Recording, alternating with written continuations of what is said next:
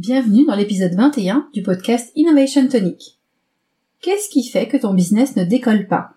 Qu'est-ce que tu n'as pas fait? Qu'est-ce que tu as manqué? Voilà peut-être des questions que tu te poses. En tout cas, moi, je me les suis souvent posées.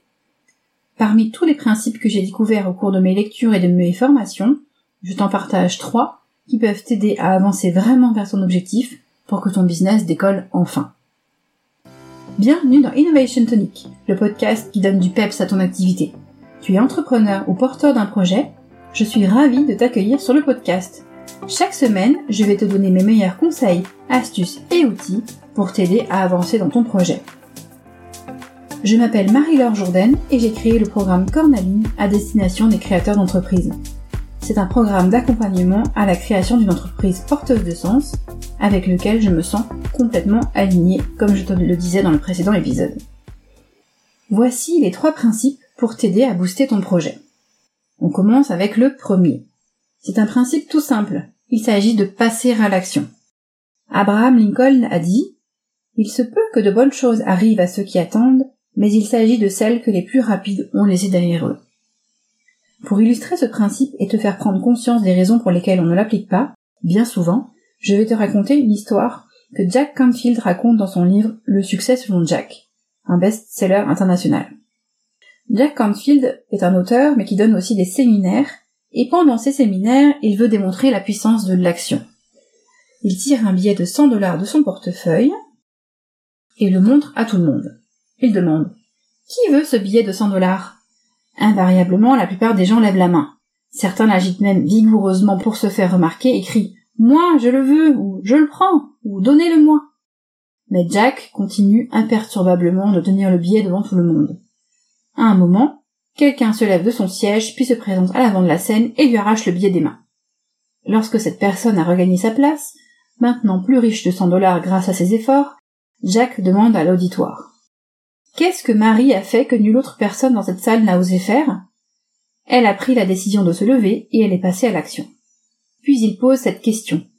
Combien d'entre vous ont été sur le point de se lever pour venir prendre le billet mais se sont retenus de le faire? À ces personnes, il demande ce qui les a cloués à leur siège. Les réponses sont en général les suivantes. Je ne voulais pas donner l'impression de tenir aussi désespérément à ces cent dollars. Je ne savais pas si votre intention était vraiment de nous le donner. Ou bien j'étais assis loin au fond de la salle. Ou encore j'avais peur de faire une gaffe et que l'on me juge ou qu'on se moque de moi. Ou encore j'attendais des directives supplémentaires. Alors je suis pas en train de vous dire qu'il faut aller euh, piquer des billets dans les mains des personnes que vous croisez, mais ce qui m'intéresse ici ce sont les prétextes mentionnés par ces personnes qui sont les mêmes que ceux qui nous empêchent tous d'agir dans notre vie. Ce qui va faire que ton business ne décolle pas, c'est bien souvent un manque d'action. On a tendance à rester assis sur notre chaise, devant notre ordinateur, devant une feuille de papier, à réfléchir maintes et maintes fois à notre stratégie. Envisager de nouveaux produits, de nouvelles offres, de nouveaux canaux de distribution, mais en restant au stade de la réflexion, sans aller sur le terrain pour expérimenter, bref, sans agir. Pourquoi? Souvent par peur, comme les personnes au séminaire de Jack. Oui, cela peut être effrayant de sortir de sa zone de confort, mais c'est le seul moyen pour développer ton business et trouver des clients. Donc voici mon meilleur conseil. Agis. Tu devrais même mettre cet épisode en pause, aller agir et revenir pour écouter les autres conseils. Ou alors fais-le tout de suite après l'avoir écouté et continue à le faire tous les jours. D'ailleurs, le prochain principe est lié. Si tu te rends tous les jours auprès d'un très grand arbre et que tu donnes cinq coups de hache bien affûtés, tôt ou tard, peu importe la taille de l'arbre, tu finiras par l'abattre. C'est un conseil fort simple et pourtant très vrai. Qui m'amène au deuxième conseil qui est la règle des cinq. Chaque jour, pose cinq actions concrètes qui te rapprochent de ton objectif principal. Si ton objectif est par exemple de trouver trois nouveaux clients, chaque jour tu poses cinq actions qui vont te permettre de trouver ces trois nouveaux clients. Pas en une fois, par la répétition chaque jour. Tu peux bien sûr formuler ton objectif différemment atteindre un chiffre d'affaires de 200 000 euros, doubler mon chiffre d'affaires en deux ans, vendre ma nouvelle formation à 100 personnes, vivre de mon activité, bref, peu importe ton objectif de développement, tu le définis clairement. Et ensuite, tu te fais un programme de 5 actions que tu vas faire chaque jour et qui te permettront de te rapprocher de cet objectif. Voici des exemples d'actions.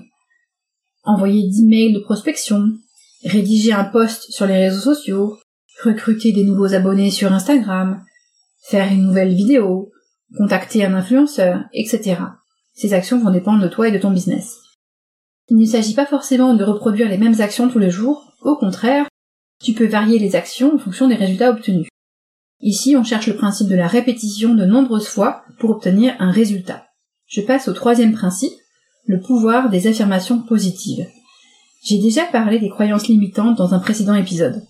Une façon de lutter contre les croyances négatives qui sont amplifiées par notre façon de parler, je ne peux pas, je dois, il ne faut pas, c'est de formuler des affirmations positives et de les relire régulièrement. Voici comment formuler une affirmation positive. Premièrement, tu commences par je suis. Deuxièmement, tu utilises le présent. Troisièmement, tu formules l'affirmation de manière positive, c'est-à-dire que tu ne mets pas de négation. Quatrièmement, tu es concis. Cinquièmement, tu es précis. Et enfin, sixièmement, si c'est possible, tu inclus une émotion positive. Alors, qu'est-ce qu'on met dans ces affirmations? Mais quelque chose que l'on veut vraiment posséder ou devenir. Exemple, je suis l'heureuse propriétaire d'une maison de 150 mètres carrés. Donc on a bien dit je suis, on est au présent, on définit clairement ce que l'on veut, et on dit l'heureuse propriétaire, donc il y a cette notion d'émotion. On peut avoir aussi, en toutes circonstances, je m'exprime calmement et avec franchise. Donc là, c'est plutôt de la nature de quelque chose que l'on veut être, du domaine du savoir-être. Pour une efficacité maximale, tu relis ces affirmations une à trois fois par jour en visualisant pour chacune d'elles le résultat que tu attends et les émotions positives qui y sont associées. Nous voici à la fin de l'épisode. Je te rappelle les trois principes que j'ai partagés avec toi aujourd'hui pour t'aider à faire décoller ton business. Premièrement, passe à l'action. Deuxièmement, la règle des cinq. Pose chaque jour cinq actions concrètes qui te rapprochent de ton objectif. Et enfin, troisièmement, crée-toi des affirmations positives et relis-les chaque jour.